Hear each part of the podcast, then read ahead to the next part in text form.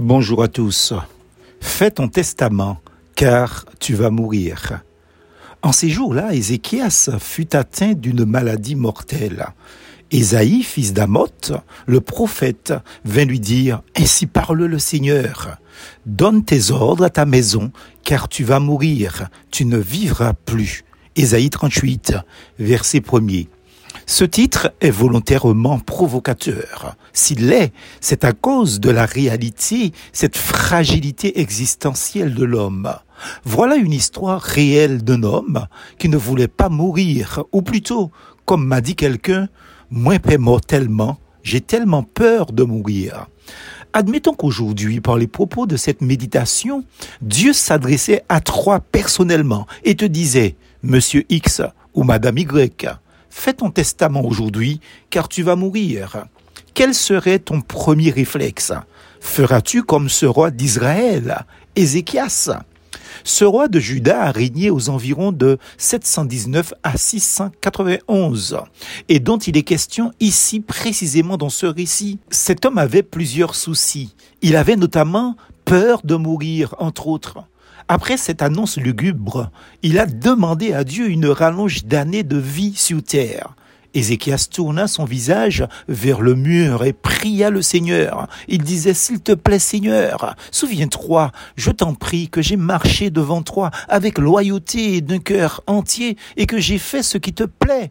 Et Ézéchias se mit à pleurer abondamment. Ésaïe 38, versets 2 et 3. Cette histoire est forte et folle en même temps, car Dieu va lui accorder cette rallonge de vie. Alors la parole du Seigneur parvint à Ésaïe, va dire à Ézéchias, ainsi parle le Seigneur, le Dieu de David ton père, j'ai entendu ta prière, j'ai vu tes larmes, j'ajoute 15 années à ta vie. Ésaïe 38, versets 4 et 5. 15 ans de rallonge.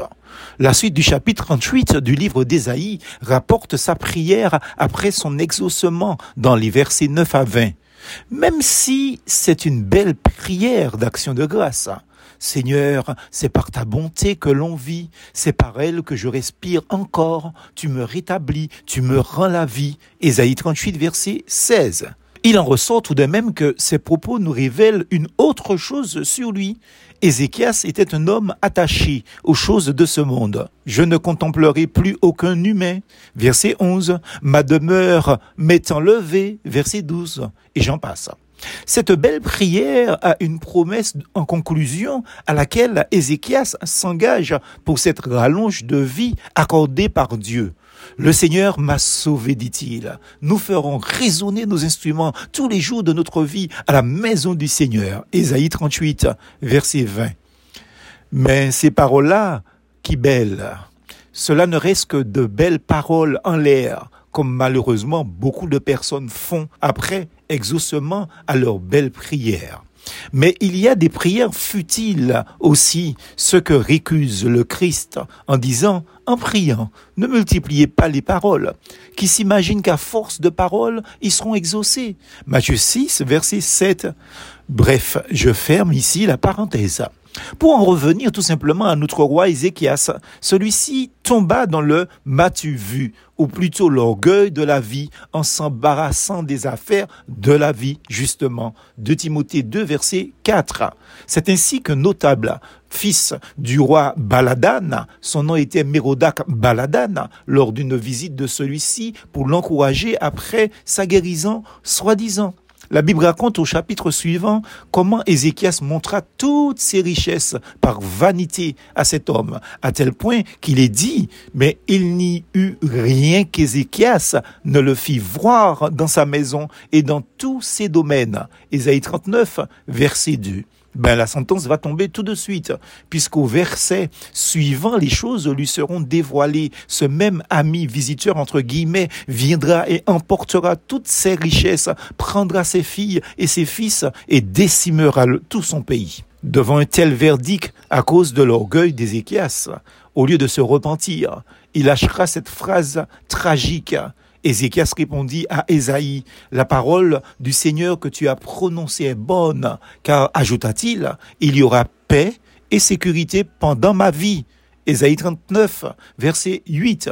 Voilà un homme qui s'en fiche éperdument de tout et de tous, de l'avenir de sa maison et de l'avenir de ses enfants.